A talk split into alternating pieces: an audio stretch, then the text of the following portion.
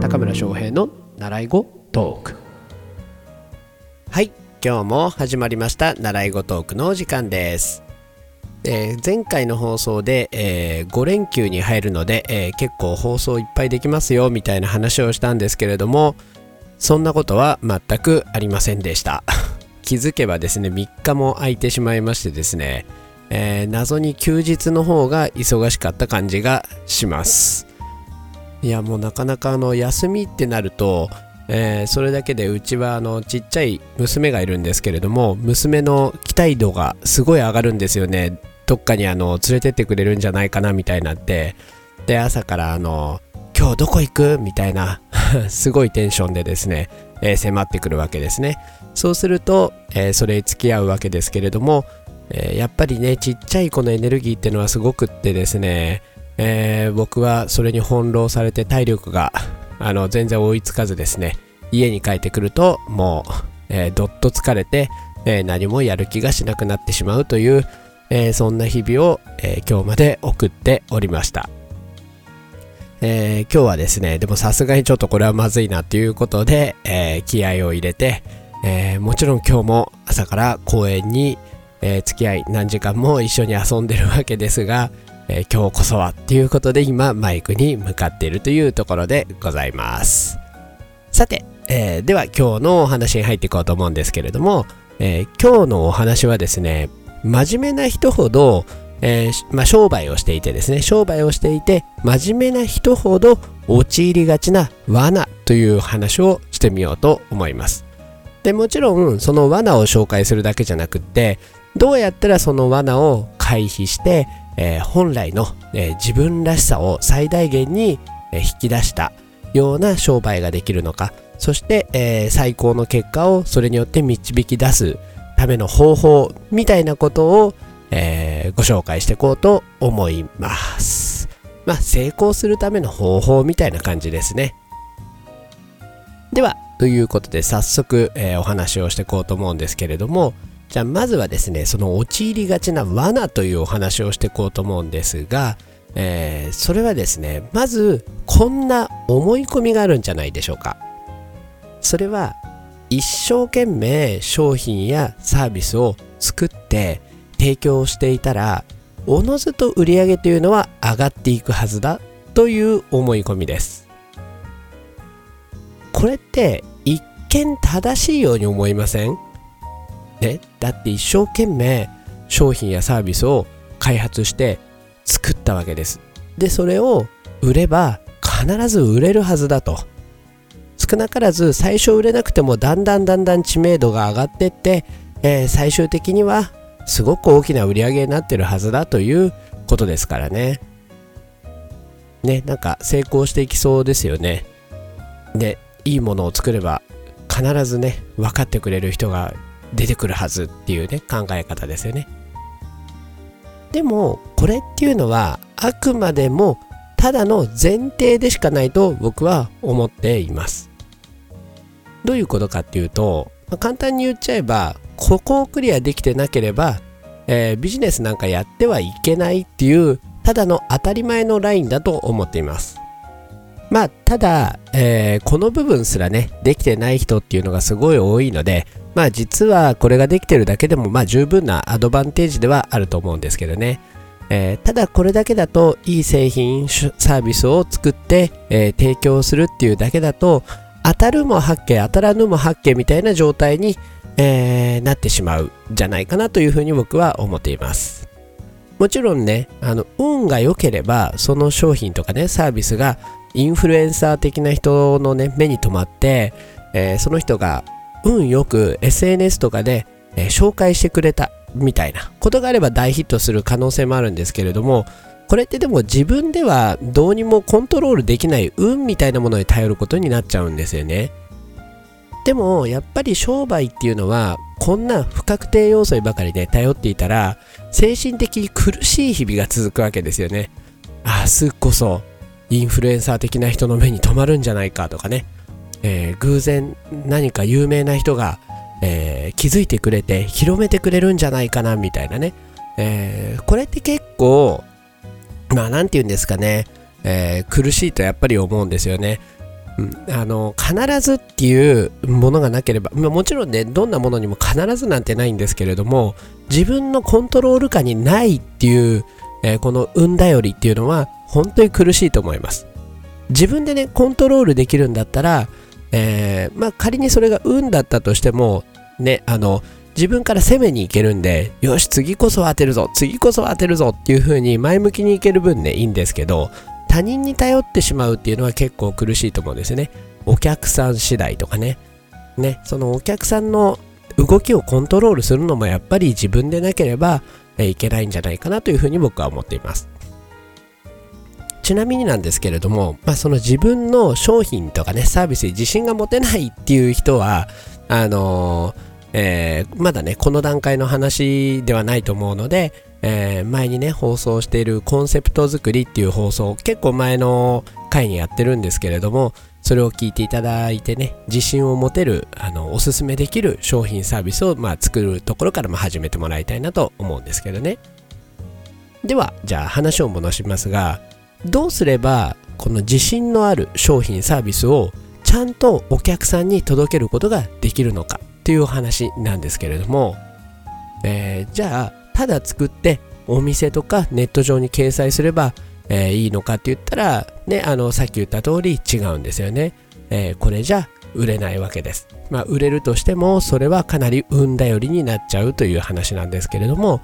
え、まずその理由というのをお話ししていこうと思います。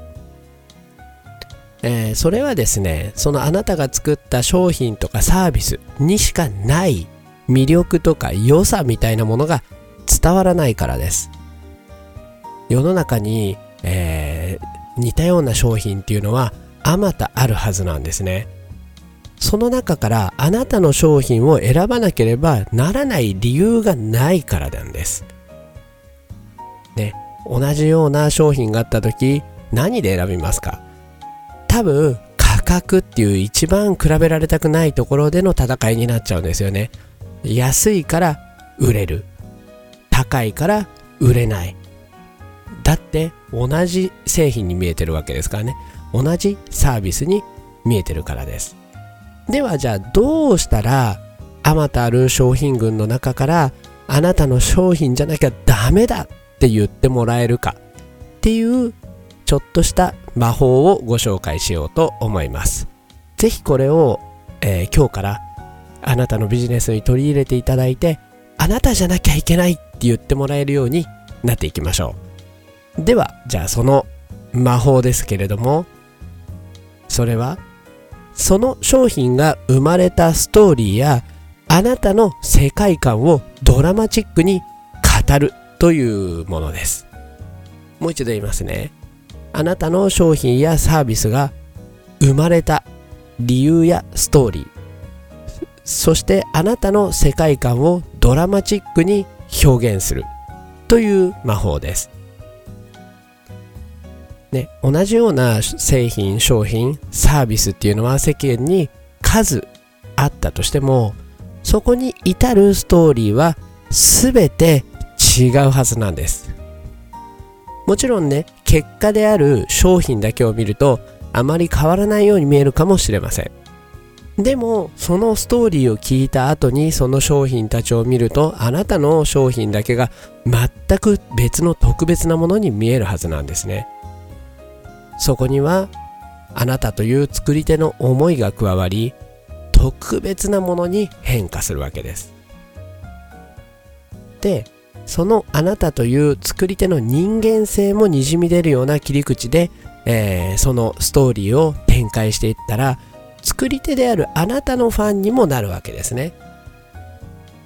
つまり商品サービスだけじゃなくてあなたのファンなんですね。そうすればあなたからしか物を買いたくないという人たちが生まれるわけです。そうすれば商品を出し続ければね、えー、それを買ってくれる人が一定数いるっていうことになってまあ、継続して購入してくれる人がね、たくさん増えるんで、商売自体もどんどんどんどんスムーズで楽なものになっていくわけですよね。まあ、例えば僕がやってる教室ビジネスみたいなものであれば、なんでこの教室ができたのかとか、えー、このカリキュラムにしている理由はみたいな切り口をね僕の、えー、すいません今あの手がマイクにカッて当たりましたねえと話を戻しますと、えーまあ、なんでねこの教室を作ったのかとかねなんでこのカリキュラムにしているのかみたいな切り口を自分の体験とかポリシーに基づいて解説することで一般的なレッスンとは異なった印象を与えることができるわけですよね。でもね、なぜか、あの、真面目な人ほどね、あの、多くを語りたくないっていう美学みたいなのを持ってたりするんですよね。だからこの部分は、いや、こんなものはね、あの、語る必要ないの、感じてもらえばいいんだとかってね、なるんだけど、インターネット上で、えー、検索してる人たちってそんな細かい感情の部分とかまで読み解いて、読み、えー、読み解いて、えー、くれないんですよね。読み取ってくれないんですね。なんか言葉がわかんなくなりますね。読み取ってくれないわけですよ。ね。だからこういった美学っていうのは全く伝わらないと思った方がいいと思います。スマホで見てるときってもう流し読みしますもんね。よっぽど何か言葉のフックがなければ立ち止まってしっかり読むことすらしてくれないんで、その五感を読んでみたいなことはまあ絶対ないわけですよね。だからここはあえてちゃんとデザインして語っていく必要があると思います。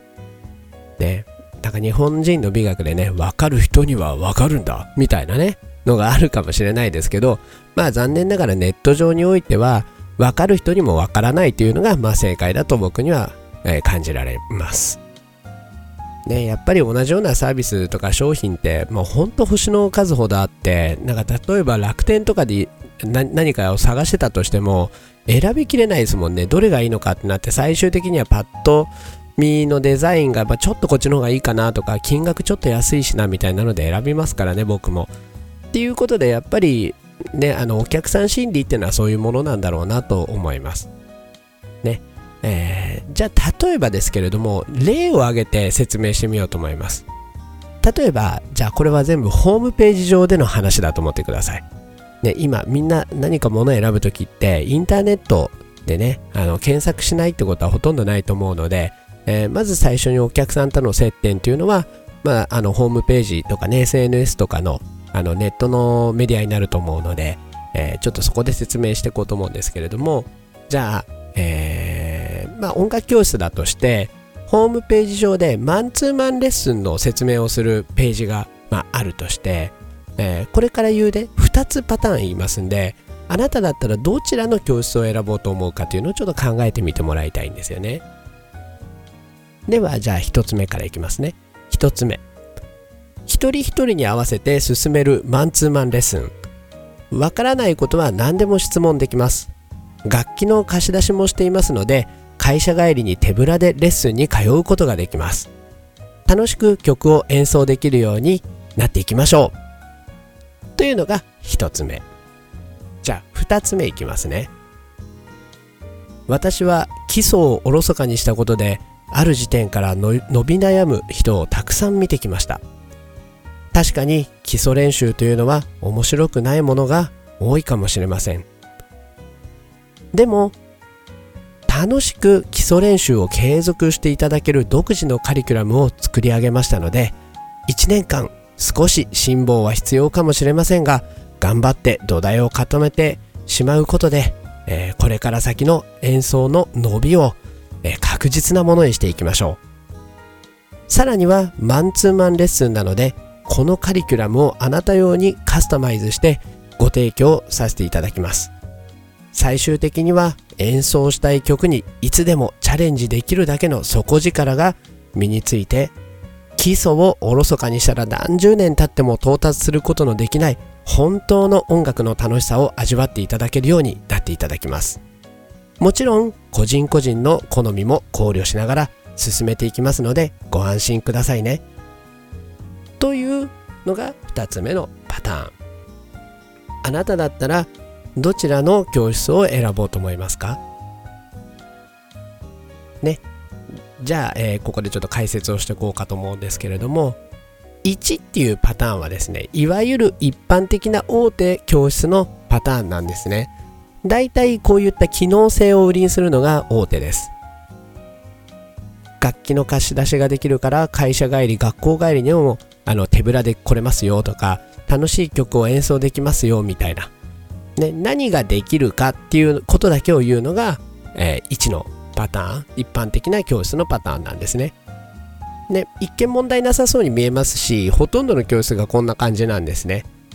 あのそれこそ大手のね音楽教室のテンプレートをそのままみんな使ってるような状態なんでこういうことになるんですけれどもまあ実際は大手教室がやる分には知名度っていう武器で戦っているから、えー、こんぐらいのものでも別にいいんですよね、まあ、有名だから行くっていう層が一定数いますんで安心だからみたいなね。いいんですけどね。これを無名の個人教室がやっちゃうとただのね訴求力のないサあのサービス案内になるだけなんですね。ねそれよりも今言った2番目のやつみたいにねあの基礎練習っていう、まあ、多くの人が結構めんどくさいって思うようなねワードを並べながらもね誠実さが伝わるんですよねこういう方が。だからこっちを選んでくれる人っていうのが一定数いるわけなんですよね。